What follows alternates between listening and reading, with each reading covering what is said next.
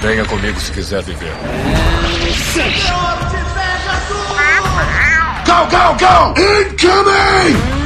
Boiola. Você está na Vila Cash.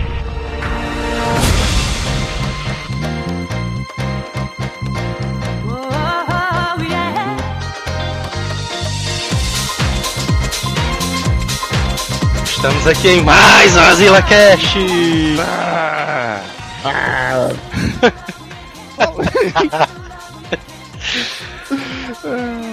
aqui é o Joel Suki, eu sou o Rock Balboa dos arcades. Aqui é até o Luz, o homem do joelho. Quê? Não é isso. Ah, esqueci. tá isso aí. E aqui é o Neto Mar e eu sou salva-fichas profissional. É, mas eu esqueci, mano, já pensei. Ah, essa daí, vai ficar essa aí.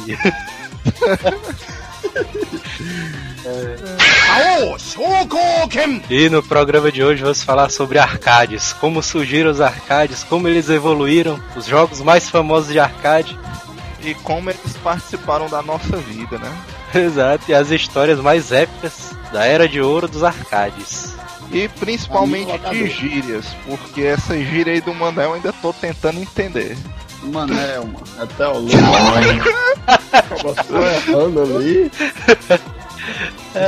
Pois é, mas estamos aí para justamente contar sobre diversas aventuras arcadeiras que teve aqui na minha locadora. Na nossa época de arcade, tinha um monte de locadoras de arcade que a gente jogava. É, mas eu acho que na nossa época a gente já pegou uma época mais avançada. A gente já pegou é, uma época em que os consoles já eram 32 bits, né? Eu acho que naquela época já existia até o 64. E a gente já, eu pelo menos eu comecei a andar em locadora de arcade mesmo já na época do 96 ali. Comecei no 97 com o The King. Foi, É na época que eu dava aula pro Joel. Essa história aí vai ser contada ali, como é que... Ainda bem que eu não fui teu aluno. Aluno, mano, foi aluno. Dá, o Theo ali é tipo a Apolo, é do... Altos ensinamentos ali naquela época. Ei, ei, mas se, se desse pra refazer o, a abertura do Theo dizendo que era o Apollo, era putaria, velho.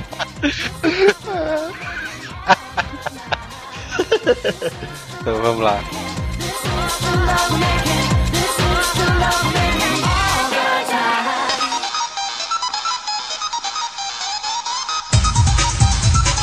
A história dos arcades. Os arcades eles surgiram precisamente em 1971, com o jogo Galaxy Games, que foi feito pela Faculdade Stanford dos Estados Unidos. E assim, esse Galaxy Game tem, vai ter uma história curiosa do criador dele, que é o Mola Bushnell. Que nessa época de 71 ele criou esse Galaxy Game. Tu tira que em 1971 mano, os computadores eram gigantescos, né? Aham. E pro cara ser um engenheiro computacional, o cara tinha que ser um monstrinho. Aí o que acontece? O cara criou o game pra frescar.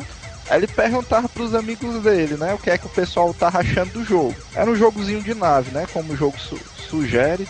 Aí o pessoal todo mundo diz, rapaz, tá massa, não sei o que, jogão, detonando. Ou não, então dá pra comercializar e tudo. Aí o jogo foi um fracasso. Aí depois ele analisando, ele se tocou que ele era engenheiro computacional e os amigos dele também eram engenheiros fodásticos. Por isso que o jogo tava dando certo na mente deles. Um jogo de uma complexibilidade absurda. Aí os caras, não, tá bom, bora vender, não sei o que, que vai dar dinheiro. Só na cabeça deles mesmo que o jogo tava funcionando.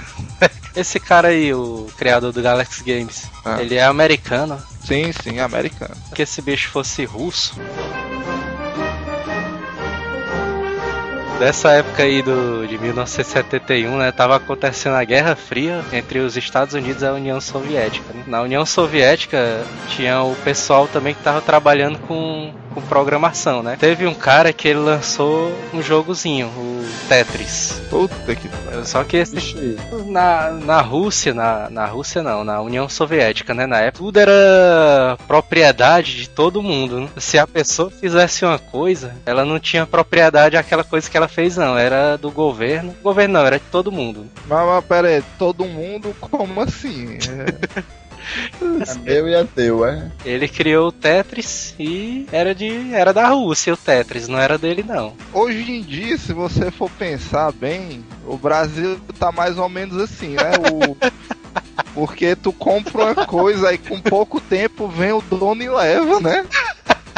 É igual lá no trabalho, eu defendo a política de todo mundo comprar um iPod. Aí o que todo mundo diz, rapaz, eu vou gastar 500 conto nessa parada, sai no meio da rua, vem o dono e leva, mano. Tu é doido, né? O Brasil evoluiu ou regrediu, né? Então, baseado aí com a União Soviética.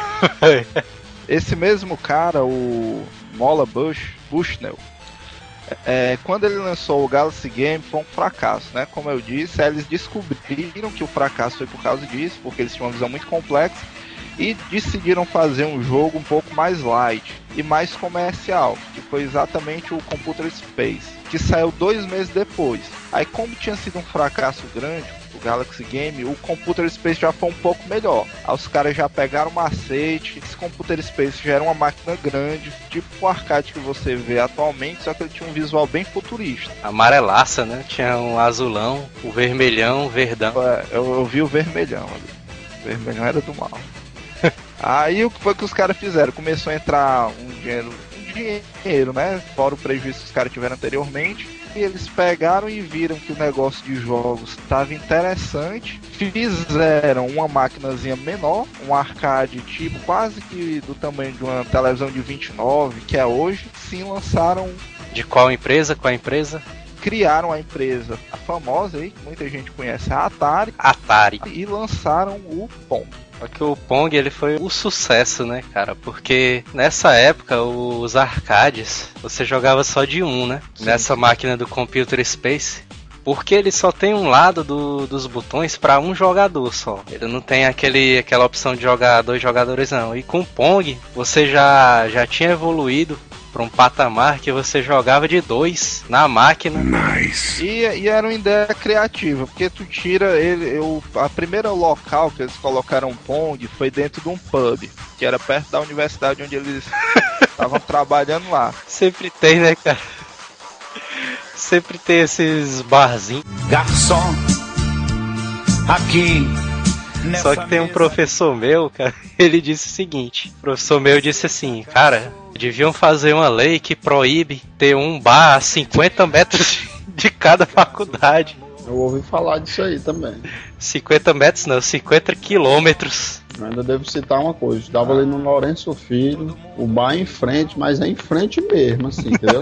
Atravessar a rua, você entra dentro do bar. Então, aí o cara tava lá, faltava o colégio quebrar e o bar não quebrava. Houve uma revolução muito louca lá dos professores. E aí vocês levaram as carteiras para dentro do bar. Foi, não, foi a revolução dos professores. Expulsaram a galera Os do bar quebrou foi tudo. Eu dizer que tinha sido revolucionário se eles tivessem botado o bar dentro da faculdade ali, que aí vai jogar. A galera quebrou o bar, mano. É... Isso é vandalismo, pode não. Hoje em dia não existe mais o bar. Só os resquícios dele. Tinha um arcade dentro do, do, do bar? Mas tinha, tinha sim. Vixe! Tinha um arcadezão ah. lá, hora. Um arcade, eram dois pontos comerciais, entendeu? Aí um era um churrasquinho com um cabo de canto e o outro lado era o barzinho com, com dois fliperamazinhos. O cara era né? criativo, viu? Um churrasquinho com caldo de cana, eu nunca tinha visto, não. Essa daí foi. E fliperama.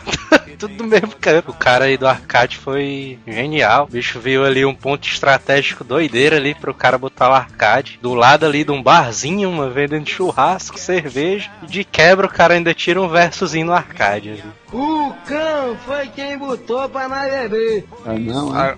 Agora, se ele fosse esperto mesmo, ele dava o troco de ficha, né, pro cara. É mesmo? Os caras pegaram e botaram a máquina do Pong lá num pub próximo da universidade. Aí o que é que foi a ideia genial? Porque, como eu disse, a máquina do Pong era mais ou menos do tamanho de uma televisão de 29, 22 polegadas que você tem hoje, eles colocaram em cima do balcão. Exatamente. E o e o cara, quando tava bebendo lá e tal, tinha a sinuca e tudo, mas era muito complicado, o cara foi arriscar no Pong. Aí o Pong era só aquela televisãozinha de 14 polegadas e você só tinha tipo um, um botão rodável. É, é. Que você girava para subir ou descer, aquela barrazinha para ficar rebatendo a bola. E, e, na sua simplicidade do Pong, o Pong revolucionou o pub. Tanto é que em entrevista o Mola Bushnell disse que o primeiro atendimento de suporte que eles tiveram do Pong foi porque a máquina já tinha recebido tanta ficha que não entrava mais ficha e a negada queria jogar e não tinha como. Caralho. Entupiram o arcade de ficha. Pra você ver. De fichas não, né? De moeda, porque naquela época ainda não era tão engenhoso ao ponto de elaborar. Ah, é. Verdade, é verdade. E só uma curiosidade, coincidência ou não, esse Mola Bushnell, cara, é idêntico ao Silvio Santos.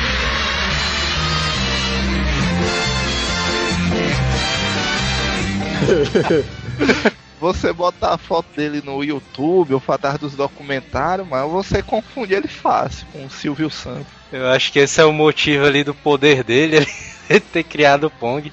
É, cara. É... O cara é um homem de visão verde. Pong, ele, em especial, ele sobrevive até hoje, cara, em várias versões ali de, de jogo, né, dele.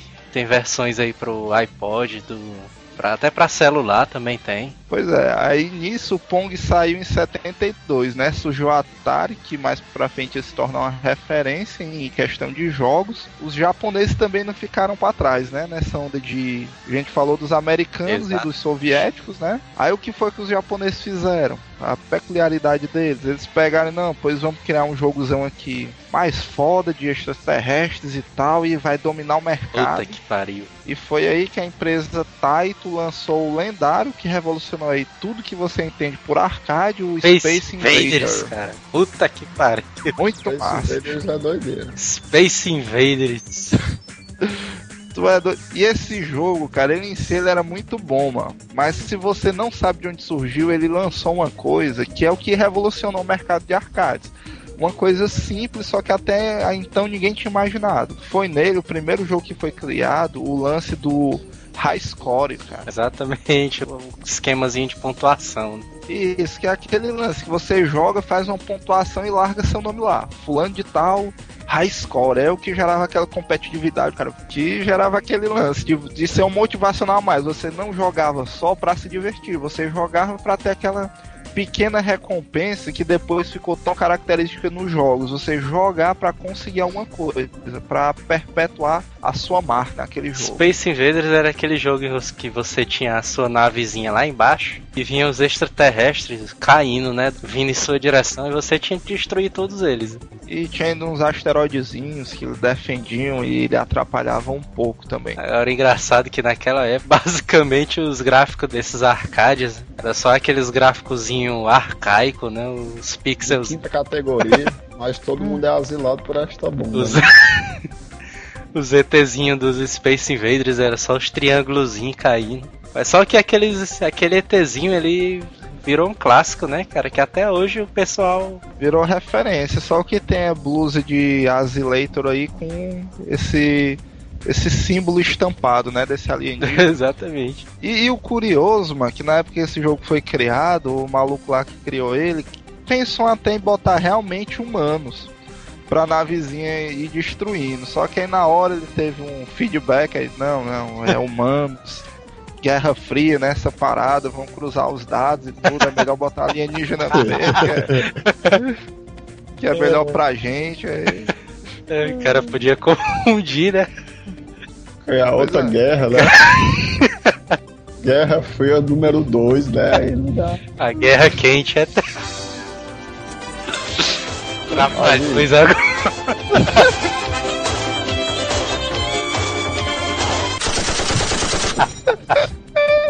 Só que tem uma curiosidade também do Space Invaders. Ficou tão popular de um jeito que ele serviu de inspiração para os filmes Guerra dos Mundos e Star Wars, cara. Mas, mas, mas eu tenho uma mais foda do Space Invaders. Quando ele foi lançado, cara, o jogo fez tanto sucesso, mano, que as moedas de 100 yen no Japão, mano, estavam esgotando. Ximário. Que era justamente a moeda que passava lá no arcade dele, mano. Pra o pessoal poder jogar e a, economia do Japão sustentar, mano, nessa época aí, 72 que o jogo saiu, entre 72 e 73 foi o auge do Space Invaders. O Japão teve que triplicar a produção dele, mano, de moeda de 100 ienes para poder acompanhar grau de azileitor aí que os japoneses ficaram. Puta que pariu. Foda demais. Então a quantidade de arcade nessa época aí era lascando também, né? O Japão, né? É, era pois é. Japão e Estados Unidos. Agora o, A quantidade de fabricação deles estava alta. O jogo surgiu no Japão, né? Mas ele chegou nos Estados Unidos, mas, mas com pouco tempo depois. Sim, sim. Ele, ele surgiu inclusive no Japão em preto e branco, aí com menos de um ano, lá nos Estados Unidos ele já tava saindo, colorido. É verdade, o, o jogo no Japão ele era preto e branco, né? É, eu acho que os americanos muito poucos pegaram preto e branco. A maioria, quando teve o boom mesmo do Space Invaders, já foi colorido. E os japoneses, como são mais saudosos, né, e tudo tiveram oportunidade de jogar ele ainda em preto e branco. Só que nos Estados Unidos, no- a distribuição dos arcades do Space Invaders foi pela Midway Games, né? a empresa do Mortal Kombat. E aí a Midway, que no decorrer do cast a gente vai falar, teve grande envolvimento nessa parte de arcades. Ela foi aí, teve muitos jogos famosos que foram lançados por ela também. Mas aí o que acontece? No meados de 72, 73, o Space Invaders aí rendendo dinheiro, né? Faltando dinheiro pro pessoal jogar. Final dos anos 70 até os anos 80 foi um boom de jogos para arcade. Várias empresas surgiram, várias empresas sumiram com esse lançamento de jogos, sempre se baseando nesse esquema de jogozinhos de nave e tal. Só que em 80 vai surgir uma pequena revolução nesse estilo de jogo que você joga nesses arcades. Em vez de ser aquela coisa high score de jogos de nave, naquela época já existia a empresa Nintendo especializada em jogos. Exatamente. E o que acontece? A Nintendo e tal, querendo entrar nesse ramo de arcades, ganhar sua ponta né, no mercado, ela lança o jogo Riders School, que é um fracasso fenomenal também. Nessa época, cara, o começo, o começo da Nintendo, eu não sei se tu sabe, mas a Nintendo ela foi empresa de baralho. sim, sim, eu De baralho. Foi. É, cara. Ok. Sabia não? O, o Valete era o Mario. pra mim que jogo poker, isso aí é uma novidade. A Nintendo era uma empresa que fabricava jogos de baralho. E ela também tinha uma franquia de motéis também. Sim, aí tu quer dizer que a Nintendo comprava outros motéis de outros cantos, né? Não, cara, a Nintendo. Não, porra, ela vendia um motel, mano. Não é não se ela era a dona da franquia. Ela tinha motéis em vários cantos do Japão. mano. E daí tu pensa que a Nintendo não devia ter pouco dinheiro, não, né? Porque se os caras trabalhavam com jogo e motel, mano, devia eu rolar. vivo dizendo que vou botar um motel pra mim. Agora eu ganhei mais uma inspiração, saindo da Nintendo aí. Aí, com esse ramo da Nintendo, a Nintendo não ganhando dinheiro com baralhos, né? Eu acho que o ramo do motel deve ter dado certo, né? Porque motel nunca decai ali. Foi o que aconteceu. Como eles viram que a onda de arcade era o que estava dando dinheiro, eles começaram a migrar o baralho de papel impresso para baralho virtual, né? Arriscaram nesse Raider School, que foi um grande fracasso. E nisso, como a empresa já era estruturada, né, uma empresa já de médio grande porte, os caras estavam desesperados para recuperar o dinheiro e tudo, e outro jogo. E, e os bons desenvolvedores da empresa, até então, não, não diria nem os bons, mas os já mais renomados, estavam trabalhando nisso. Então, que eles pegam e dão um jogo para um produtor até então desconhecido. Diz, rapaz, ó, tu monta o jogo que tu quiser e tal. A gente quer lançar jogo pro arcade, mas a gente tá ocupado e ver o que é que tu pode fazer aí. E foi aí que surgiu o lendário Shigeru Miyamoto, com a sua ideia do Donkey Kong. Puta merda, cara. Adoro. Jogo clássico, cara. Eu que assisti um documentário agora recentemente sobre a história dos arcades, tem uma entrevista com o Shigeru Miyamoto que é bastante interessante. Ele novo e tal, e contando que os executivos disseram, deram a chance para ele elaborar o jogo que ele queria. Os esboços que ele fez, cara, é muito interessante. É uma ideiazinha simples e tal, que ele tocou pra frente. E até então era uma coisa curiosa, porque ele disse que o que ele queria revolucionar na questão dos arcades era que ele queria colocar uma história no jogo. Em Exatamente. vez de ser aquela parada que você já entra no jogo numa nave, detonando tudo, não quer nem saber se é alienígena, se é o que é, papocando e aumentando pontos, ele e, e colocou uma historiazinha singela, mas que rendeu vários frutos aí pro jogo dele. Exatamente. O jogo, esse jogo aí, ele era com o Mario, né? Que era o protagonista do jogo. Que na época era o Jumperman. Isso, Jumpman. Tinha o Donkey Kong, né, lá em cima, ele ficava jogando os barrizinhos pra você pular. Que pra mim, naquela época, ele já era estiloso pra caramba. ele já tinha aquele visual meio malandrão, meio Homer Simpson ali, que já agradava o público. Sabe qual foi o primeiro personagem, na verdade, o, o primeiro protagonista de jogos na, nos arcades? Peraí, peraí, deixa eu pensar aqui. Foi o. Porque até então, os jogos eles não tinham nenhum protagonista, assim, né? Era só Era a nave, né? a nave e tudo mais. E o primeiro protagonista de jogos de arcade no- na era dos videogames foi o Pac-Man. Ah, aí é. Ah, sim, sim. Porque até então você não tinha personagem é, protagonista de jogos. né? E o Pac-Man ele surgiu em 1980 pela Namco. Yeah, yeah. E era aquele joguinho clássico, né? Do. Do bonequinho. Clássico não, porque pra mim até então era totalmente inovador, porque os outros jogos você só ia pra cima e pra baixo, né, basicamente, ou pra esquerda e pra direita, detonando, e ele revolucionou, né, essa questão de direcionamento. Você tinha aquele labirinto e você tinha que fugir daqueles fantasmazinhos, né? E no caso, você tinha aquelas bolinhas que lhe davam poder, você ficava mais forte e você podia engolir aqueles Que é isso, né? É o poder. Olha, Eu me liguei, né, aquela aurazinha Dragon Ball, né, agora Também. olha aí, A ficha do neto caiu mais rápido. olha aí, mano. tô ligado, mas essa parada aí.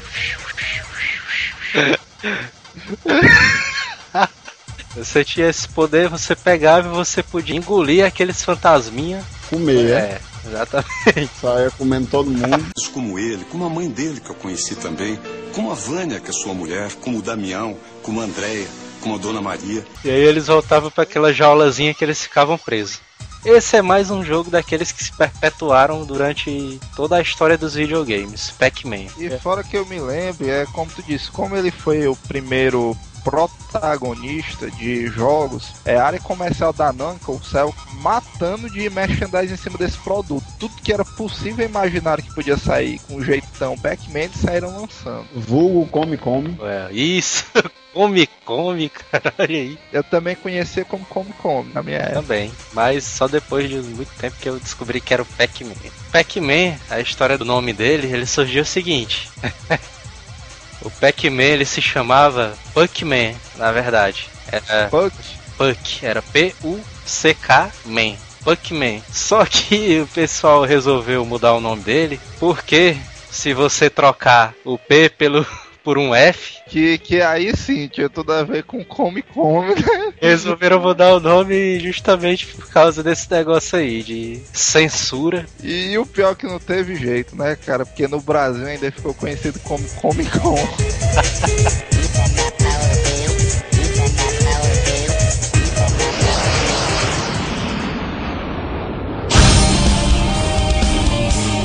Na época do, do Pac-Man, os arcades ainda continuavam em alta. É, os jogos de high score tinham se popularizado e nessa época começaram a surgir os primeiros jogadores profissionais. Que eram aqueles caras que dedicavam tempo, dinheiro e tinham interesse em se especializarem nos determinados arcades que existiam. Normalmente eles eram chineses, né? Agora sim, os chineses, pelo que eu me lembro, eles eram muito bons em Tetris. Agora, todos os campeões que eu conheço de Pac-Man são americanos.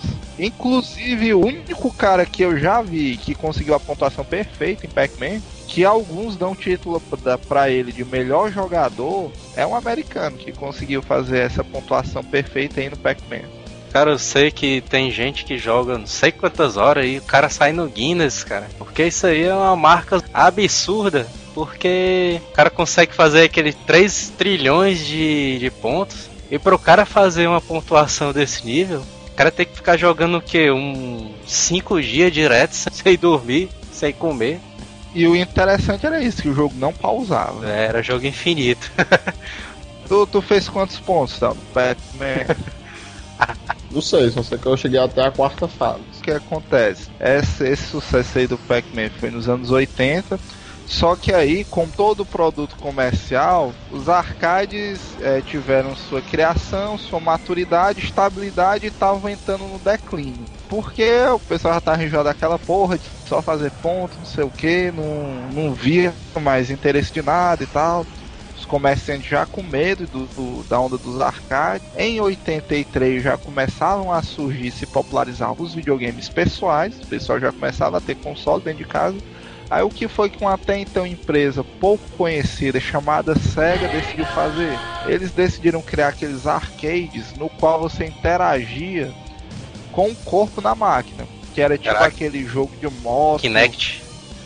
era, era o Kinect da época. Eu garanto que vocês mais novos devem ter alucinado jogando aquele jogozinho que você subia em cima de uma moto, ia pular, da moto virava e tal.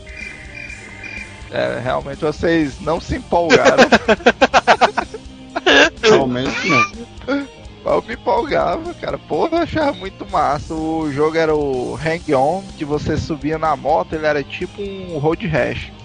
Só que você ia na moto e tava querendo pular, aí você jogava o corpo, a moto dobrava e tal vocês não tiveram infância, cara, você, dava mó Você sentiu em cima da moto, foi? Eu joguei no desses bichos não, mas eu achava interessante aquela máquina ali no formato de moto. E vocês nunca jogaram também, a SEGA lançou na mesma época, o OutRun, que era aquele jogo que já vinha com direcional e tal, caixa de marcha. Você jogava tudo sentado no carro, o carro dava aquelas pequenas trepidações, vocês chegaram a pegar esse aí. Outrun, Outrun era o. Ele foi o top guia do, do da SEGA, cara. Porque ele é muito parecido mesmo o Top Gear. E você jogava, no caso do, arcade, com, com um volantezinho. É que era a revolução na época. Que o cara tinha a marchazinha e tudo mais, tinha o, a embreagem. Mas quer dizer que esse aí então empolgou, né? Você? ah, esse daí é. Esse aí é doideira. Esse daí é foda, cara. A maquinazinha no formato de carro.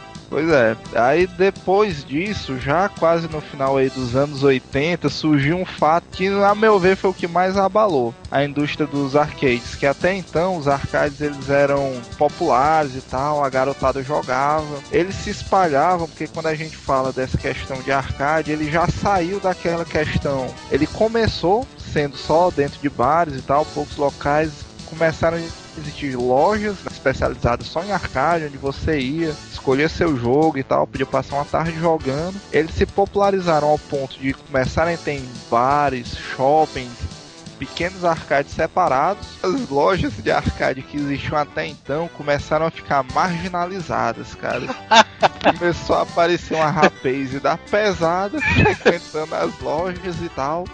E esses caras mais malacas era estilo Theo, não pagava ficha, queria jogar de graça. Tava ajoelhada na, na máquina. Tava ajoelhada na máquina. Espantavam os garotinhos que pagavam e ficou uma coisa inviável. As lojas de arcade começaram a virar locais onde se reunia a malandragem. E em vez de vender ficha, a galera agora vendia só bebida, psicotrópicos, essas paradas. e gerou um caso de problema, pelo menos nos Estados Unidos, cara. As emissoras de, de TV faziam campanha para fechar as lojas de arcade, mano, que tinha muita mãe perdendo filho pra bandidagem dentro dessas lojas. Você salvou é... nessa época, não foi, né? Não, não, eu quase me perdia também. Só fazendo adendo que nessa época, o... na época da SEGA, era em 1986, né, que ela, a empresa lançou o OutRun. Nessa época já tinham vários jogos de, de arcade. Por exemplo, tinha um jogo, Pole Position, que era um jogo de Fórmula 1 da Namco. Tinha um jogo que foi lançado que era baseado no livro do Isaac Asimov, que era o Eu Robô. Aí tinha outro jogo também, que era o Dragon Light. É, porque aí no, no final do, dos anos 80, entrando na década de 90, Aí já a questão de videogame já tava muito mais fermentada, né? Vamos dizer assim, já existiam produtoras sérias. Exatamente. Já existiam os consoles e tal.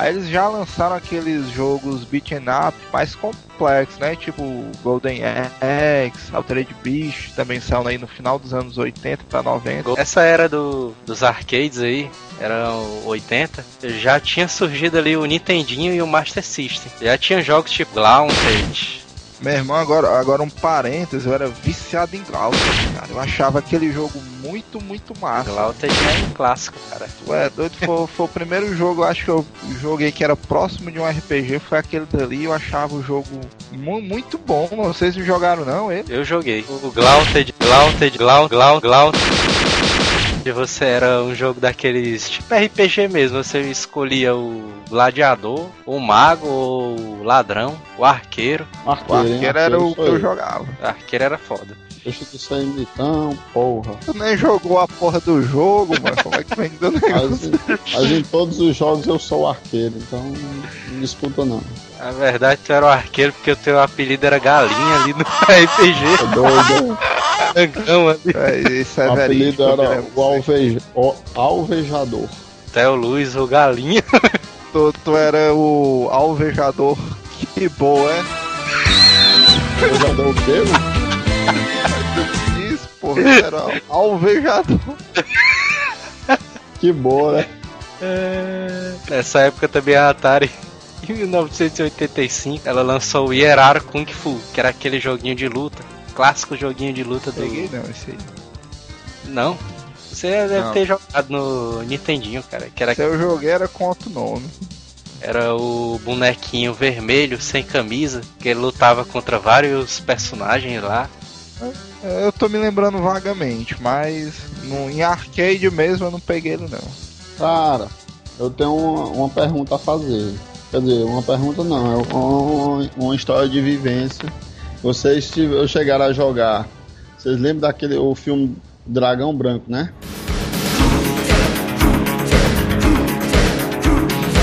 Sim, sim. Aí lembra daquele joguinho que ele joga ali com o cara barbudo, que é aquele. Você lembra daquele joguinho ali? Justamente com arcade. Como é a voz do cara? É, as lutazinhas como começava aí. Aí. Você lembra? Aí quando o cabo ganhava aí. Fazia os dedos assim, né? Meu amigo, eu lembro daquele jogo aqui, eu jogando aquele jogo em algum momento da minha vida, eu tenho certeza. Eu era pivete, joguei com o meu irmão. Tá jogando arcade? Pois é, aí eis a minha dúvida, eu não lembro se eu joguei no arcade É. ou se foi tipo no Atari. Não sei. Não, não, acho mas no teu, com- esse teu comentário aí com a dublagem já, já valeu essa participação. O Van Damme chega, fica olhando pra máquina, aí o cara diz. Que é? Acha que pode competir comigo? É, acho que sim, eu vou tentar. É bom ouvir isso. Um garoto que não tem medo de perder. Eu tenho ficha. Eu não quero tomar seu dinheiro. Tá pronto? Tô.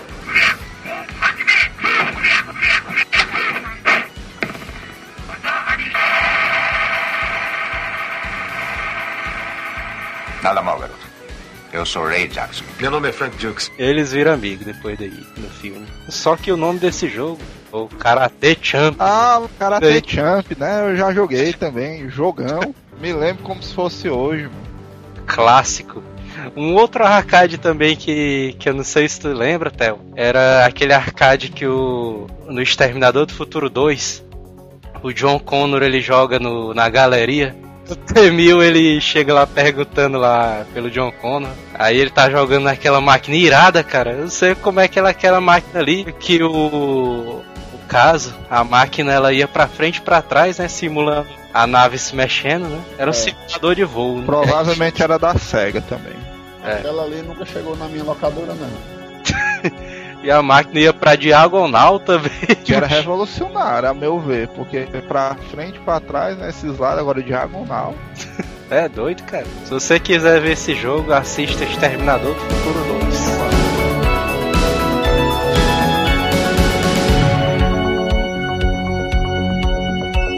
2. Desses últimos jogos aí da geração anos 80 do arcade que eu me lembro que agora eu peguei e joguei foi o clássico Tartaruga Ninjas aí, que eu acho que muita gente deve ter jogado. Cara, Tartaruga É, Ninja. pelo visto não, né? A tartaruga ninja eu joguei, mas. Tartaruga Pois fala, pô.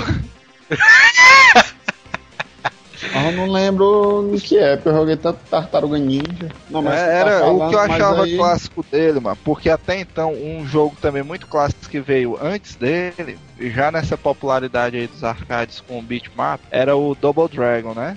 Ah, exatamente. Vixe, isso aí é irado. Que Double Dragon também foi lançado no arcade. foi, né? foi o lançamento dele foi via arcade. Era um, era um excelente clássico. Clássico não, porque ele, nesse momento ele foi revolucionário, né? Com a questão de- dessa modalidade de jogo e tal, rendia muitos jogadores, era um jogo muito bom. E o Tartaruga Ninjas veio, veio mudando isso, porque até então você tinha dois jogadores no Double Dragon, Aham. e no Tartaruga Ninja você já podia jogar com as quatro tartarugas dentro do mesmo cenário. Ah, agora tu me recordou. Olha aí. Agora tu caiu a ficha. Eu me lembro de uma- um certo arcade que existia quatro controles realmente. Era o Era Tartaruga. Tartaruga Ninja, justamente, é verdade. E agora, esse aí tu jogou? Joguei, eu lembro.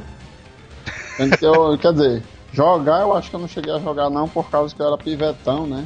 Mas eu me lembro desse arcade que existia quatro controles, entende? Porque normalmente só são dois, né? O É. da direita e esquerda, um X1 e vai um contra o outro. Sendo que nesse específico arcade existiam mais dois controles para a direita, né? que era um jogão.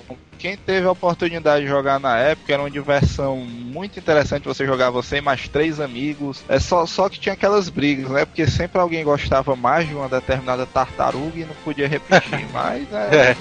foi- foi muito bom. A briga era pelo Donatello ali. Eu sempre jogava com Eu ele. preferi o Michelangelo porque naquela época eu era modista. E tu, Theo, preferia qual Eu tartaruga? preferia o, o garotão do bastão, o nome do Donatello. Foi eu, Donatello. Donatello ali é o que metia o porrete na negada. Eu não me lembro de ter jogado muito Tartaruga no, no arcade, porque eu joguei muito a versão do Nintendinho e do. Super Nintendo. É, pronto, aquele do Super Nintendo ali é que é o jogo. Super cara. Nintendo também está na minha, no meu. É porque vale ressaltar que a gente falou da popularidade dos arcades nos Estados Unidos, mas no final da década de 80, é o que eu me lembro de arcade, que para você poder jogar esse determinado tipo de arcade, você tinha que se dirigir a grandes shopping centers da cidade para poder achar esses arcades reunidos. Não era uma coisa que você achar na esquina. Até então não, você não achava no seu bairro e tal. Era uma coisa que você tinha que se deslocar para um dos grandes shoppings da cidade é, não era barato de você se comprar fichas, eram valores realmente relevantes. E, ah, normalmente você colocava uma ficha, né, para poder jogar um crédito no, no arcade. Tem determin... Só que nessa época surgiu determinados jogos que você utilizava mais de uma ficha para poder jogar um crédito no Mas arcade. esses eu não quis nem saber, cara. Eu passava mal pra comprar uma pra jogar o Tartaruga Ninja. Esse aí eu nunca, nunca vi esse tipo de arcade aí não, viu? Mas era. Nessa época a gente era muito novo, né? A gente era criança. Tirando uma Pra-. O Telos nessa época aí já tinha um cabelão, barba. E você dependia dos seus pais para poder se dirigir até o shopping center mais próximo, poder jogar o, o arcadezinho. Eu não joguei o arcade nessa época, dos anos 80. Cara, eu jogava, eu jogava muito pouco, era aquela parada que ia pro shopping. Eu acho que eu pedia pra minha mãe comprar uns 5 fichas pra mim, estourando, e, e era aquela Estourando? boca. Era... É, é milionário. Cinco fichas, era. Não, mas também não era o cômodo do absurdo, não. Dava pro cara trocar o Big Mac por 5 fichas tranquilo. Eu preferia trocar o sanduichão pra poder jogar o tartaruga. Ah, né, nessa época o cara já se denunciava do que é que ele ia ser no futuro, né? Mas trocando comida por fichas.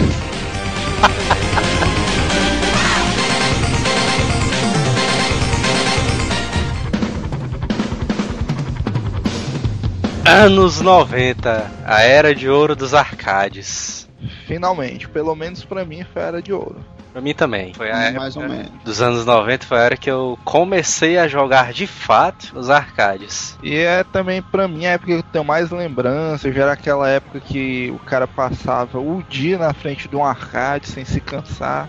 Exatamente. Só que os jogos de arcade eles usavam as placas de arcade. Pra quem sabe que a placa de arcade é como se fosse um é um circuito impresso, como, Tá, como que funcionava como um emulador no, naquelas máquinas lá de arcade. Várias empresas elas tinham suas placas né, de, de arcade. A Capcom tinha a dela, a Data East tinha a dela, a Nintendo tinha a dela, a SNK tinha a dela, a Konami. Surgiu então a era 16 bits né, nos consoles e os arcades não ficaram de lado, eles foram evoluindo com o tempo também. Até porque na, naquela época os arcades eram uma, uma vertente comercial. Não era todo mundo ainda que podia ter um videogame em casa, né? E tal. E o pessoal continuava quebrando o galho aí nos arcades. Na década de 90 surgiu um jogo para arcade que foi o verdadeiro sucesso na, na história do arcade, porque ele inspirou outros jogos. E é o Street Fighter 2, lançado pela Capcom. Puta merda, esse daí eu joguei várias vezes. Verdadeiro clássico do, dos arcades, cara. Esse Street Fighter era massa. É, era um dos que eu achava na época que tinha a apresentação mais interativa de todas de longe. Exatamente, porque você tinha aqueles personagens lá, né? Do Street Fighter, Ryu, Ken, você. Não, mas, mas pera aí, o que eu achava massa na apresentação era justamente isso, né? Que aparecia um maluco lá afrodescendente, outro cara no meio da rua, né? E tal. É. Eles se encarando. E de Aí um repente. dava um murrão no todo, pá! Aí, saía subindo a cena, um edifíciozão, aí do nada, Street Fighter. Na, na- nada a ver. E tinha Era só pra justificar o nome. Briga de rua, né? E tal, os caras lá se pegando. E tinha a plateia, né, lá no fundo. Pois é, os caras mata, mata. E tinha a musiquinha clássica, né, cara? Aquela.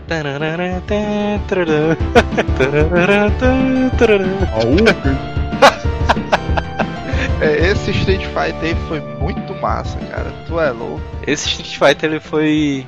Agora tem uma diferença, tem várias diferenças, aliás. Na, Inúmeras. tem na versão dele de, de arcade pra versão de, consoles. E eu ainda diria mais, tem diferenças às vezes da versão de arcade pra versão de arcade também. Eita, Porque a versão do arcade era uma versão muito mais bem feita do que a, a versão 16 bits do Super Nintendo. Se você tiver a curiosidade, baixar um emulador do, de arcade e emular os Street Fighter 2, logo em seguida você emular o, o mesmo jogo Street Fighter 2 no Super Nintendo, com certeza você vai ver a diferença. Mas eu aconselho você comprar um Super Nintendo e comprar um Street Fighter, porque eu sou contra a emulação. o arcade eu não digo nada porque enfim você realmente não encontra, mas o Super Nintendo ainda dá pra você encontrar, vale a pena você fazer uma fezinha e comprar um. Qualquer 50 conto, né? Pois é, qualquer 50 conto você compra um e tal e você se diverte, fica sem peso na consciência. É verdade. Street Fighter 2, ele inspirou vários jogos de em várias empresas. Mas, mas ainda tem um detalhe grande a falar sobre o Street Fighter 2 aí. Porque eu não sei se vocês sabem, é, até então eu não vi esse tipo de coisa em outros jogos dessa época, mas o Street Fighter 2, eu me lembro de uma coisa que eu achava interessante nele, era que ele teve várias é, republicações do jogo para corrigir os bugs. Aham. Porque, tipo, tinha um lance do nome, que o primeiro que chegou é o nome dos três últimos chefes, né? O Exatamente. Bison, o Vega e o Balrog. Eles tiveram que mudar pra versão americana. Tinha também que a cada correção de bug, eles, eles corrigiam é, erros de golpe. Por exemplo, eu me lembro que no primeiro mesmo que saiu, o primeiro Street Fighter 2, dava até pra você fazer umas sequências longas, tipo voadora, gancho, rasteiro e facão com Guiller. Que isso você considerava uma sequência, só que na verdade era um bug, que não era pra dar pra você fazer tudo isso. Tem um, tem um cabazão aí no YouTube, um doideirão, Ah. que o cara é o senhor dos, dos combos no Street Fighter 2 com Guile. Pois é, porque Gaio. tem. Porque Gaio, É, Gaio, Gaio. o Gaio e não é facão, né? É outro nome aí também. É, Alec Full. não. Alex, Alex Ah, não. Fu, Alec Full é o. É o Alex os Fu é o. Sonic é Alec Fuba, Sonic Boom. E o facão, eu não lembro o nome, como é o nome, mas eu chamar de facão mesmo. Facão do Gaio. facão dá pacote. pra entender o que é. É. Aí o que acontece? Tinha essa sequência e tal, e você, porra, eu tô me garantindo aqui no Super Street e tal. Aí você ia em outro flipper, né, e tal, ia jogar lá, e você ia tentar fazer a sequência e não dava certo. Você, Pô, como é que pode? Eu fiz isso ontem e tal, tô desaprendendo. E eram várias diferenças. Teve uns quatro relançamentos desse Street Fighter 2, corrigindo os erros, aperfeiçoando uma coisa ou outra, uma magia que ficava mais realista e tal. Porque no Street Fighter tinha muita coisa. Quem jogou os primeiros, de você tá jogando e tá ficando mentira, como é que pode? Não sei o que. o cara passou por dentro do meu punch, porra. Já ouvi. Cara, engolir a magia com outra magia. Pois é, era cheio desses bugs que você se acostumava a jogar ali meio na malandragem e tal. E quando você, por ironia do destino, pegava um Street Fighter 2 mais recente, que a turma da Capcom corrigia esse erro, aí você dançava. O Essa- Theo eu me lembro que era um que no começo só ganhava em virtude de bugs. Essa história de mudar o nome do- dos três últimos personagens foi o seguinte: M. Bison, que era o boxeador na versão japonesa, ele. Na época, o cara que tava fazendo sucesso no boxe era o Mike Tyson. Esse Mike Bison, esse M dele é, é de Mike. E é Mike Bison, fazendo referência justamente ao Mike Tyson. E é isso que eu acho massa dos japoneses, mano. Que eles fazem o que querem, então se f aí pro resto do mundo. Eu boto é o nome que eu quero, tô nem se vem processar que processe e tá certo. Eu acho que eles fazem o jogo querendo aproveitar mais aí do divertimento. Só que aí quando o jogo foi pros Estados Unidos, Aham. Para evitar processos junto ao Mike Tyson, a empresa decidiu mudar o nome dos jogadores. Então ficou M. Bison na versão japonesa, ele ficou como Balrog e o o Vega, que era o ele ficou conhecido como Bison, né? O Bison, na versão dos Estados Unidos. e o que eu achei que ficou mó paia. Pra- Eu era, preferiria que tivesse mantido os nomes originais. Mas se bem que não alterou muito da, da jogabilidade e o, e o M do Bison depois ficou conhecido como Mestre Bison, né? Ah, é, é verdade, viu? É o Mestre Bison. Eu chamava ele de Mestre Bison. Até que colou bem, né? Os caras disseram, a gente acreditou e ficou tudo naquela. Essa aí colou. Só que o Street Fighter 2, depois ele surgiu. Ele inspirou vários outros jogos de luta em outras empresas. Pois é. é, a meu ver, nos anos 90, começava a surgir uma empresa que tava vindo meio aí que pelas beiradas. Era todo mundo Street Fighter e tal. E é o jogozão cacete. Porque o pessoal da Capcom também foi meio malandrão, né? Porque se você reparar, o Street Fighter eles pegaram um cara aí de cada país, né? Tal. Botaram até um brasileiro pra fazer a média aí com a rapaz. Não sei de onde foi que eles tiraram que os brasileiros são o verde, né? E, e moram. E todo mundo mora na Amazônia, né? Ah, beleza. Aí, aí o que é que acontece? Aí vendo isso tá uma. Como sempre, né? Os japoneses não dispensam nada. É uma pequena empresa, na época a Takara já tava de olho nisso aí, rapaz, jogo de luta e tal. E é aí que ela vem com um revolucionário Fatal Fury. E aí o Fatal Fury ele já começa dando uma revolucionadazinha e tal, porque ele, vamos dizer, ele já tinha um jogo de luta que era meio história. Vamos dizer, você só escolhia três dos protagonistas, né, para poder estar jogando Aham. contra meio mundo de gente. E só fazendo um adendo que o nome do campeonato era o The King of Fighters. Isso, isso. Do- desse campeonato aí do Fatal Fury 1. Aí o que acontece? Fatal Fury 1 fez sucesso e tal. Eles não satisfeitos só com Fatal Fury 1, lançaram também o Art of Fight.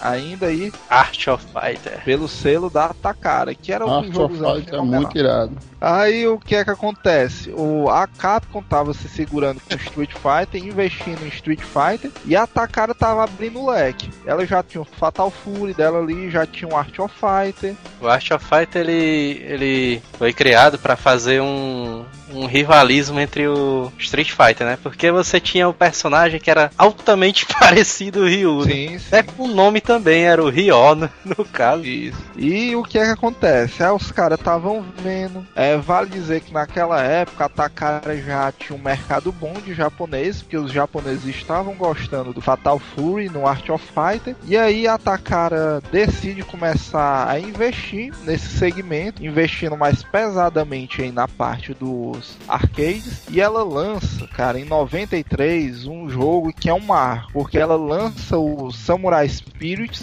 já com selo aí da famosa e consagrada SNK. SNK. E é aí que surge com o selo, em 1993 Samurai Spirits com o selo SNK.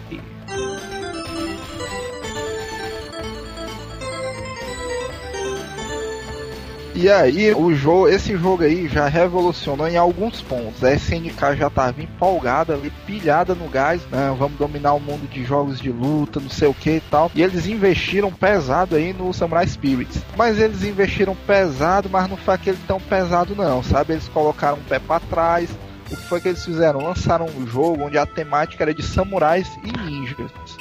Exato. Aí você pensa, por quê? Porque nos Estados Unidos estava truando aquela parada de American Ninja. O Manel até hoje é fã dessa série, dessa série aí que eu sei. American Ninja é doideira, viu? Aí o que foi que eles fizeram? Rapaz, a gente lança um jogozão aqui de Samurai Ninja, que o pessoal no Japão já curte.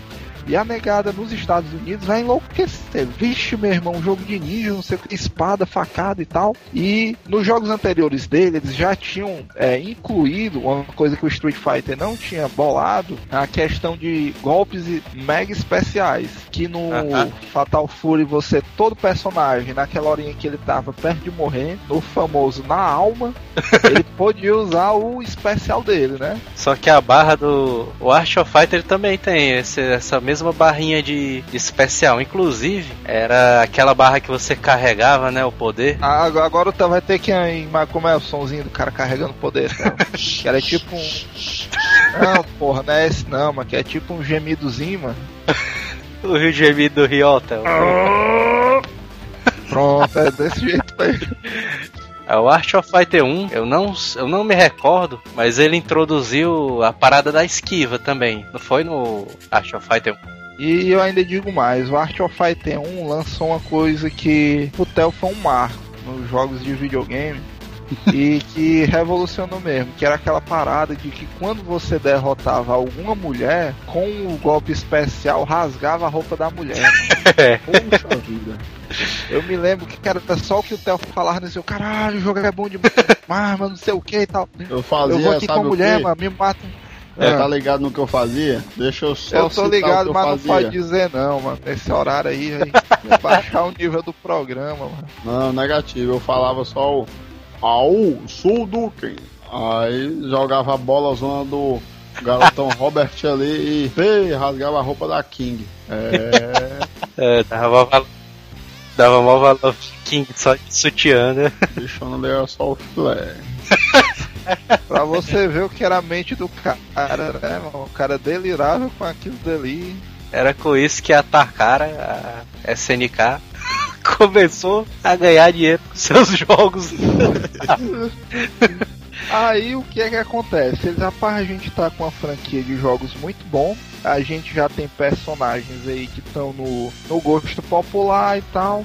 Uhum. E isso, como eu disse, o Samurai Spirit saiu em 93, foi um sucesso, muita gente jogou e gostou. E como a proposta deles era dominar esse lado aí arcade, e a cultura do arcade tava, tava ficando essa, que você não jogava mais só. O que se tornava interessante do arcade era aquela questão realmente você tirar um verso. Você botar uma ficha, ficar do lado de um desconhecido ou de um amigo e vocês medirem força. E aí então que no ano de 1994 Caralho, agora. um jogo que vai revolucionar tudo que existe na área de arcades, que vai mudar a filosofia arcade aí na década de 90.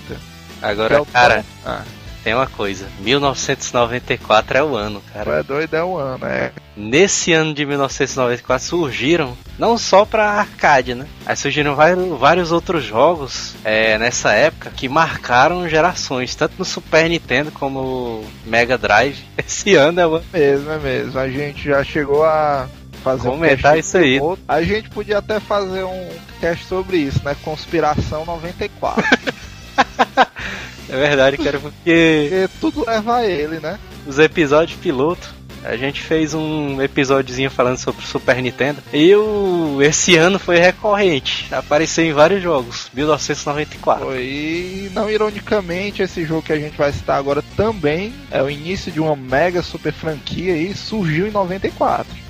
Exatamente. E vocês já devem estar pensando qual jogo é o mega super revolucionário The King of Fighters 94. The 94, cara. Puta que pariu.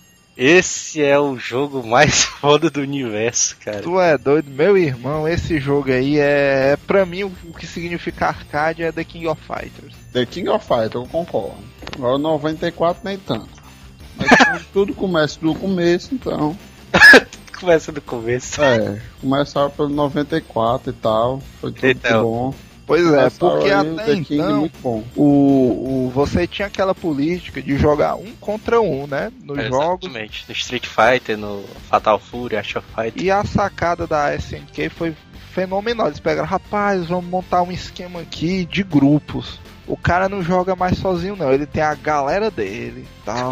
Cara, isso daí foi foda, cara, porque você tinha aquela visão que era um contra um, né? Você tinha. Era tipo um mata-mata, você jogava versus. Era mata-mata mesmo, você jogava ali três lutas, se você ganhasse dois, pronto, ganhou a ficha. E o The King of Fighters surgiu com esse negócio de, de trio, cara, e foi revolucionário porque você. Puta que pariu, cara. E, e eu ainda digo mais, como a gente tinha dito anteriormente, os jogos eles tinham essa preocupação de você se identificar com o personagem. Tipo, o Street Fighter colocou lá o japonês de kimono, o tailandês, que é um mega monstruoso, o brasileiro, que é um monstro, literalmente, né?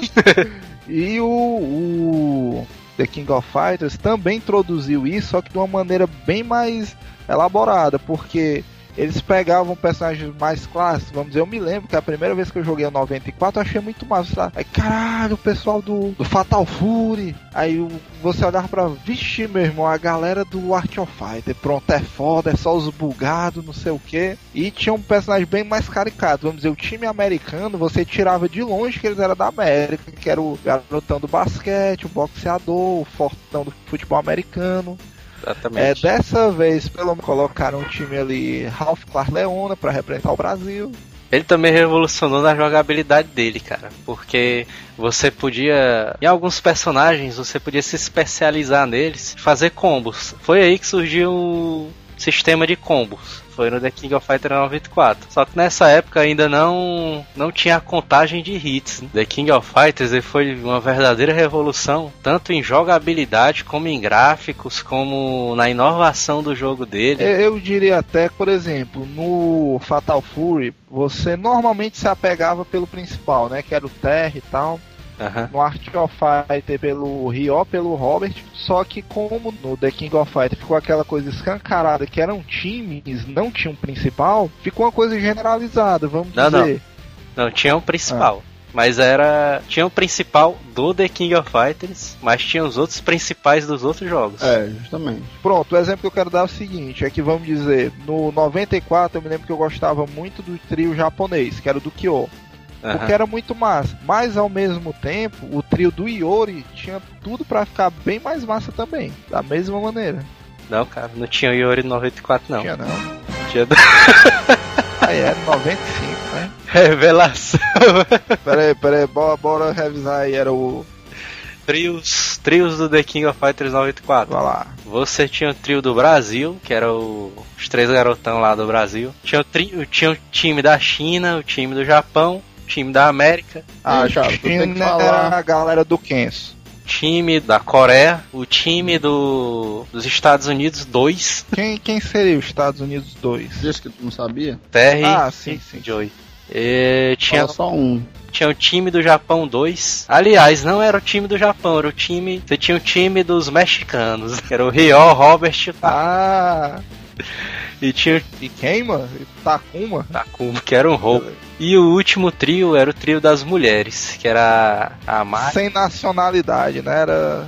é, era uma japonesa, uma americana e uma mexicana. Pois é, reformulando o que eu disse, o, o The King 94 tinha essa parada de como eram muitos lutadores cativantes, você tanto poderia ter afinidade pelo trio japonês, que era o Kyo, o Goro e o Benimaru, como também o trio americano, que já vinha a sua galera do Fatal Fury, ou o trio mexicano, que pra mim era o mais roubado aí, que tinha só os mini monstros. Ryo, Robert Takuma. Minha observação é que eu sou fã do Robert.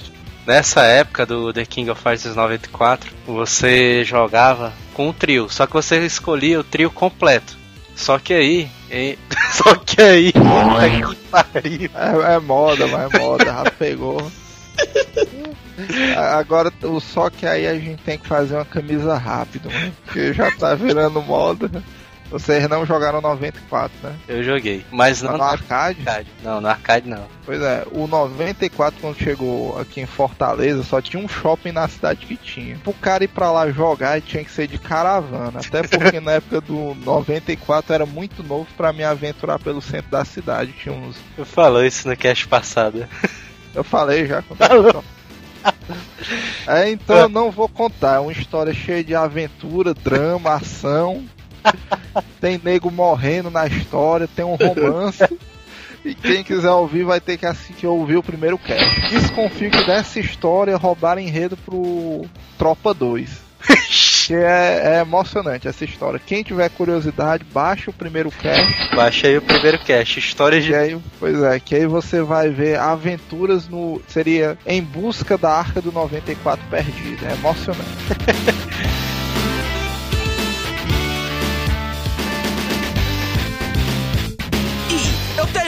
dizer, explicar pra você, mas não garanto, porém, que engraçado eu serei Qualquer cara dessa com vez. mínimo de ganância vai pensar, não, eu vou abrir uma locadora, botar essas coisas aqui tudinho, faturar milhões e me aposentar no Caribe. é aí que entra o. É, o Lu- eu estou falando justamente aqui do Caribe. Deu certo, né? amigos. Então o plano. Deu certo. Estamos aqui mais uma vez, né? Mas, mas Pois é, mas como aqui- é que tu conseguiu erguer tua fortuna e burlar o imposto de renda. É, só, só um adendo, mas que a conexão aí do Caribe é ruim pra caralho, viu? não é, mano? Puta que pariu. Theo, no, nessa locadora aí que tu montou, tu começou em qual? No qual The King? É, com o passar do tempo, a gente é, resolveu adquirir uma, um arcade e o meu irmão, não. Justamente, né? Tudo começa do começo, né? Justamente. Mas, porém, pra ter um arcade mesmo, é uma fortuna, né? Sim. tanto É. o arcade em si como aquelas fitas, que praticamente mal que uma fita videocassete, a bicha era uma fortuna. Porra de 5 mil, 10 mil. Naquela época ali o dinheiro não valia quase nada, mas era Macho, eu me lembro que nessa época, nessa época aí do, dos arcades, era justamente isso que tu falou aí, os cartuchos de, de, de arcade era um negócio absurdo, né? um gigante cartucho. Colocava ele no, na máquina, abria a máquina e colocava lá aquele cartucho lá. Tá! É, justamente. Ele havia uma para uma na frente, né, uma- um compartimentozinho que abria onde se colocava a ficha e havia todo um, um mecanismo onde tocava lá num fiozinho e tal e adicionava créditos ao jogo, né? Vixe, Devido ao jogo, Metal Slug, The King, qualquer um que seja. Abrindo lá o, a portinha lá, você colocava a, a fita lá dentro. Mas isso, para quem trabalhava com arcade, não seria possível, entende? Por causa que o, a fita e o arcade mesmo é, seria do dono. É um arcade alugado, certo? aham. Aí você pagava uma quantia X, comprava uma quantia X de fichas e ganhava em cima de cada ficha uma porcentagem.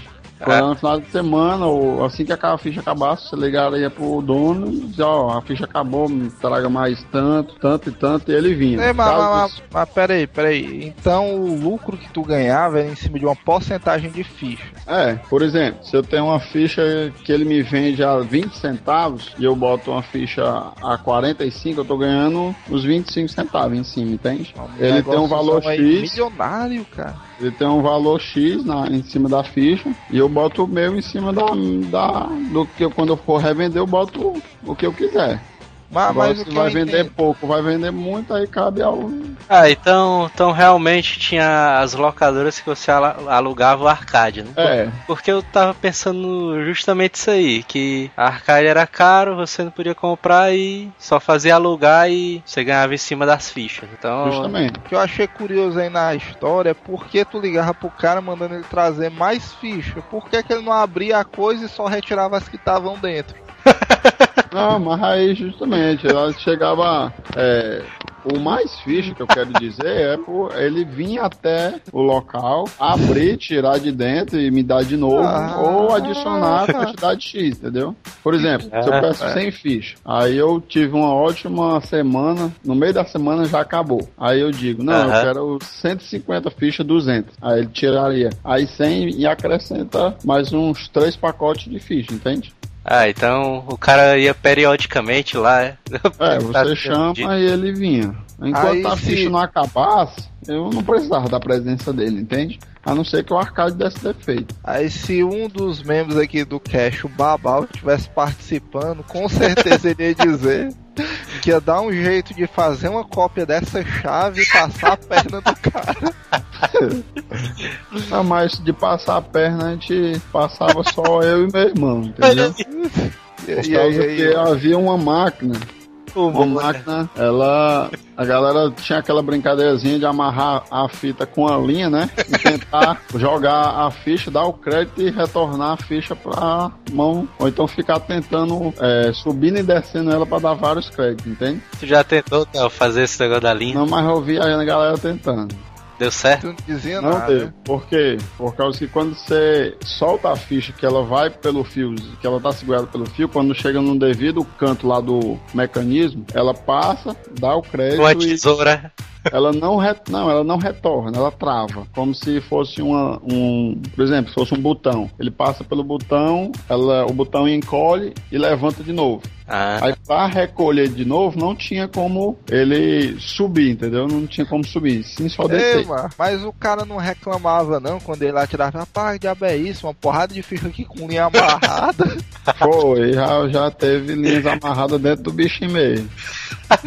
Aí eu dizia, não, é a galera querendo frescar aí, mas não consegue não. Aí ele não se estressava porque ele já sabia que, que não era possível, entendeu? então, então tu desmi- desmistificou essa parada aí da linha, né? Então não dá certo a linha no. Pelo menos no- nos arcades que o cara me passou não dava não. Ah, mas aí revela o seu segredo da Porém- joelhada, que desde o começo do programa ô. você cita. No cast, peraí, no, no, no cast passado, né, tu até contou uma história aqui. É, pois é, mas. Essa do Barbante eu nunca vi falar, mas ele tem uma história. Não, peraí, peraí, peraí, mano, mas, mas tu não pode contar não, mano. Porque a história do barbante eu sempre soube que não dava certo. É. Agora, a história que dá certo, 100% certeza, eu já fiz, você tem que ouvir o cast número 1. Tem lá do cast número 1. Pois é. No cast número 1, além da, da fantástica aventura do The King of Fighters 94, que tem mistério, violência e romance, você ainda descobre a maciota de conseguir créditos infinitos, cara, de arcade. É, E hoje não é tão certamente não é mais possível. só pra tu. Não sei, eu não tentei atualmente, nem recomendo que tem. É, se você quiser saber, é só acessar www.azileitor.com.br, baixa aí o primeiro cache e fica matando todas as suas curiosidades. Aí vamos lá. Hello, continuando, havia uma, uma, uma máquina que era até do The King The 97. King of Fighters 97. Justamente, aqui chegou uma época que o movimento estava interessante, havia grandes nomes dos, do- dos arcades frequentando aqui a locadora, como o Marcinho, Isaías, é, o nome do outro, Denis Pimentinha, Denis entende? Pimentinho. É, grandes nomes aí, o, o arquirrival do Marcinho, que é o Denis. Olha aí. O Jim também, né? Andava lá. O Dinho, o Dinho soltou uns fight aqui também. clássicos. O Bozo. Bozo! O, o Bozo. Bozo.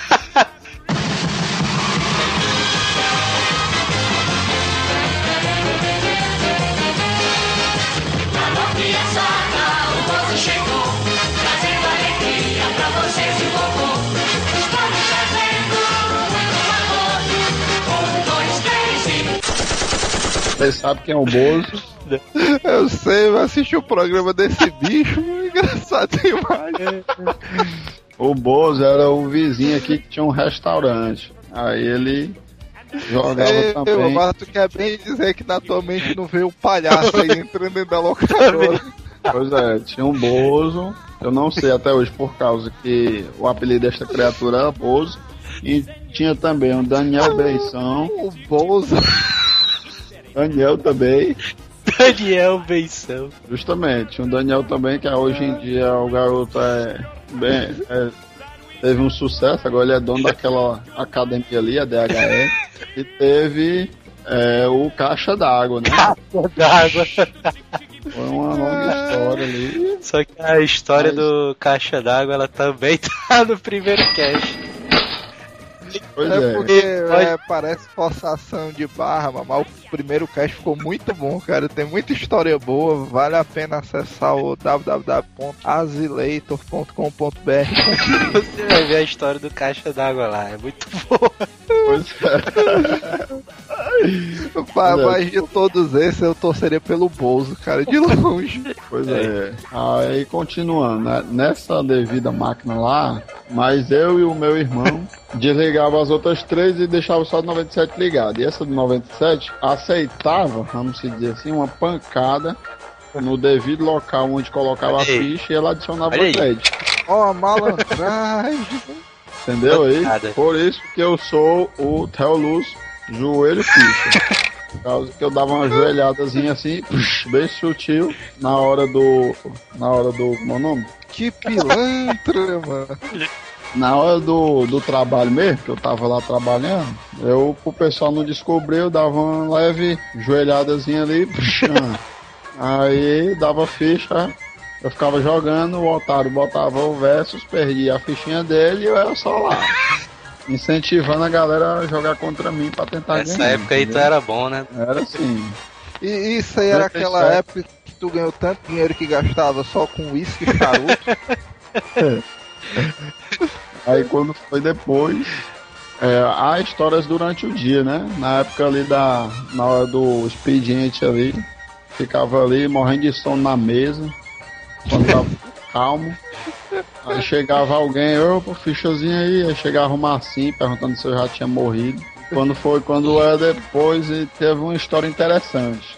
O Bozo jogava sempre com a Mai, a Mai, que é da Mai Shi- Shimura, né? Mais Shiranui. Shiranui, que ela, ele Porque chamava o a Mai Bozo de é o Mai Demônio. Ele chamava a Mai de a Mai Demônio. Aí botava a fichazinha lá.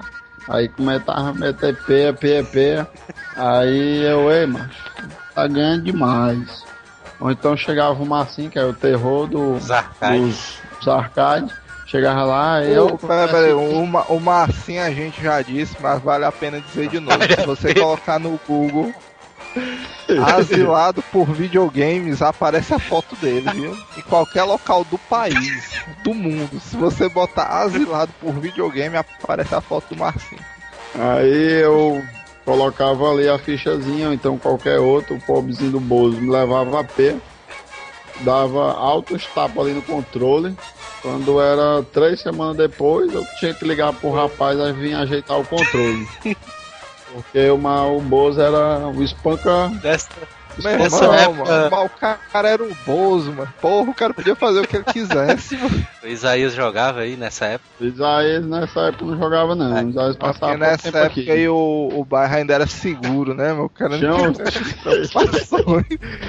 tinha o Franco também. Então nessa época aí os controles ainda era bom. Tinha o Franco. E- então cabeção. nessa época aí as fichas sempre batiam, né, com as vendas. Aí teve a história do Marcinho.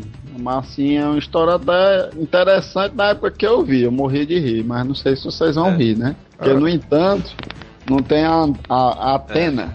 Aí a Atenazinha não tem aquele gritozinho dela ali bem feminino Como e é? gritante.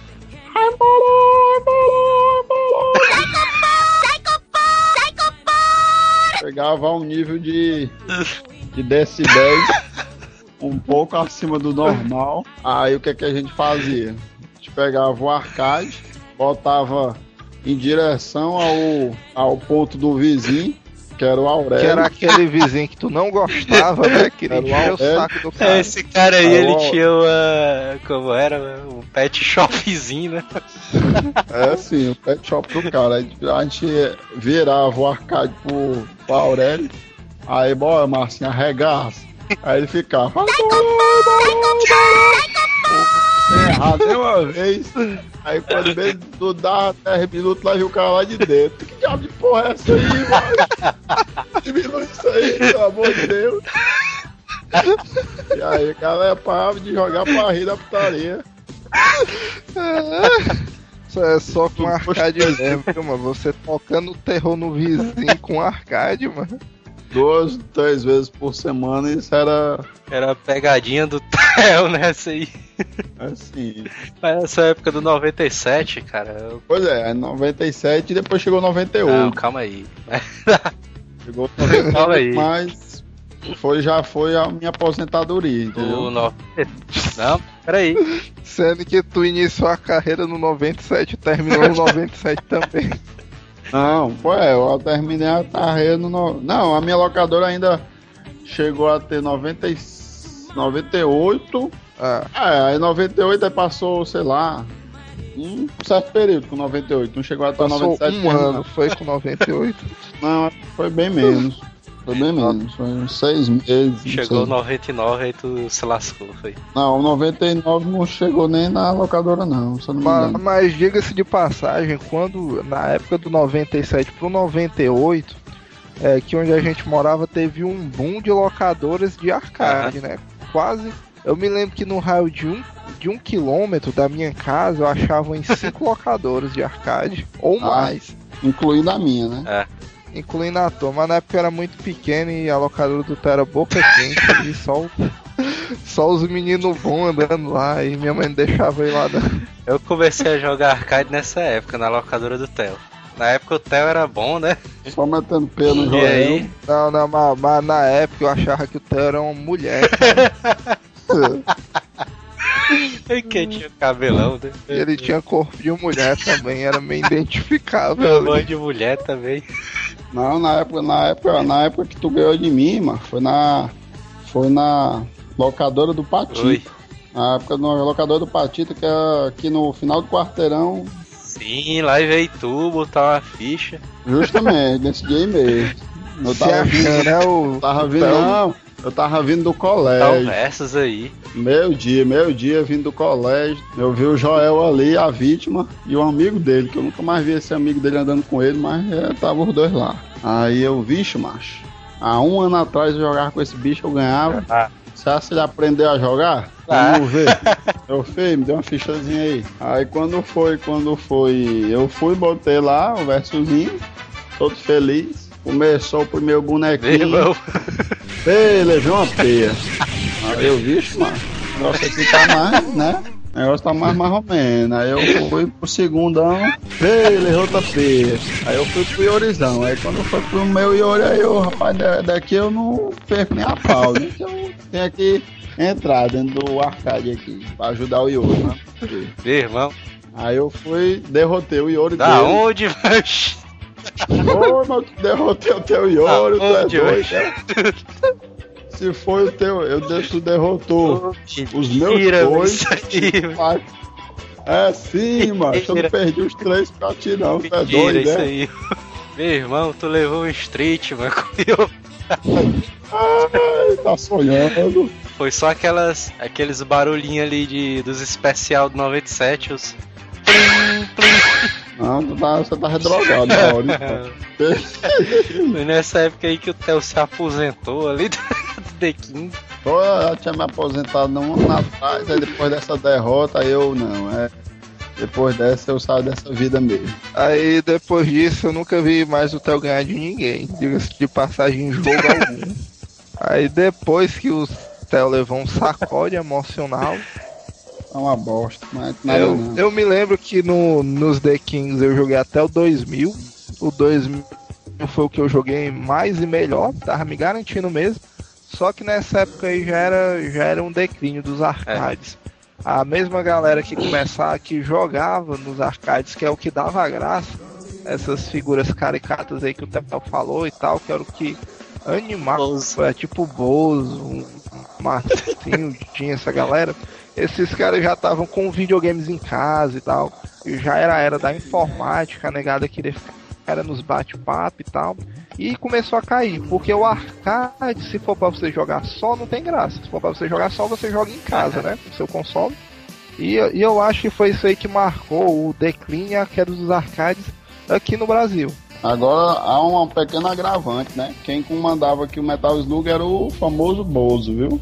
E, e, você imagina o que é o terror, você entrar dentro de uma locadora, ver um cara vestido de palhaço com um bonecozinho lá atirando pra todo lado. Meu irmão, mas por isso que eu não andava lá no pé. cara ainda... Tu é doido, é uma cena pra traumatizar. E o cara ainda entrava gritando, né? É isso aí, amiguinhos, bons espectadores. É o Bozo, o maior palhaço do mundo. é, eu, não, eu nunca entendi qual é o apelido dele, não. Eu só entendi o do caixa d'água, mas esse apelido de Bozo dele eu nunca entendi, não. É. Ó, a minha história, mas a gente tava lá no Tony, né? Aí o Isaías era uma figura altamente caricata, né? Ele era aquele cara.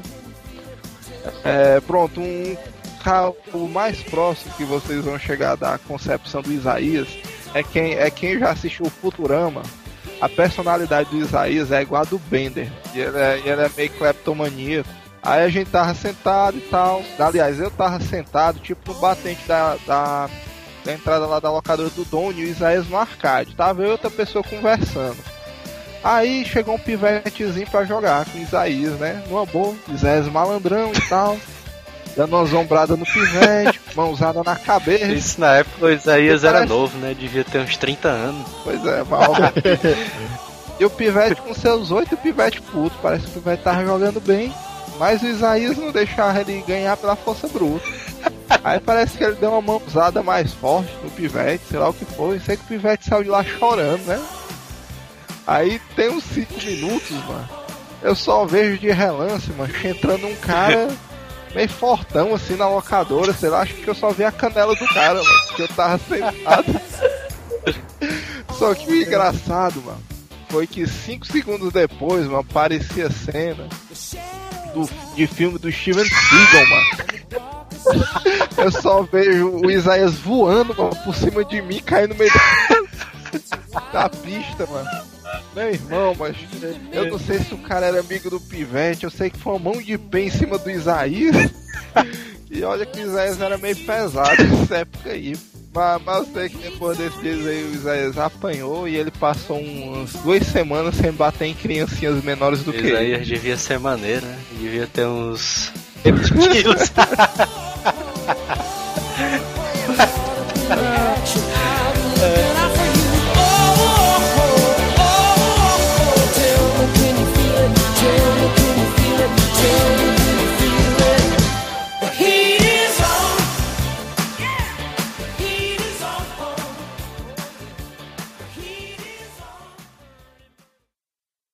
Babilônia em chamas.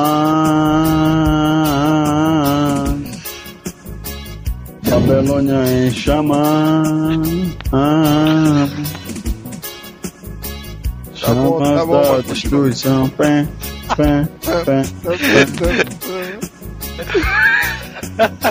Hasta la vista, baby.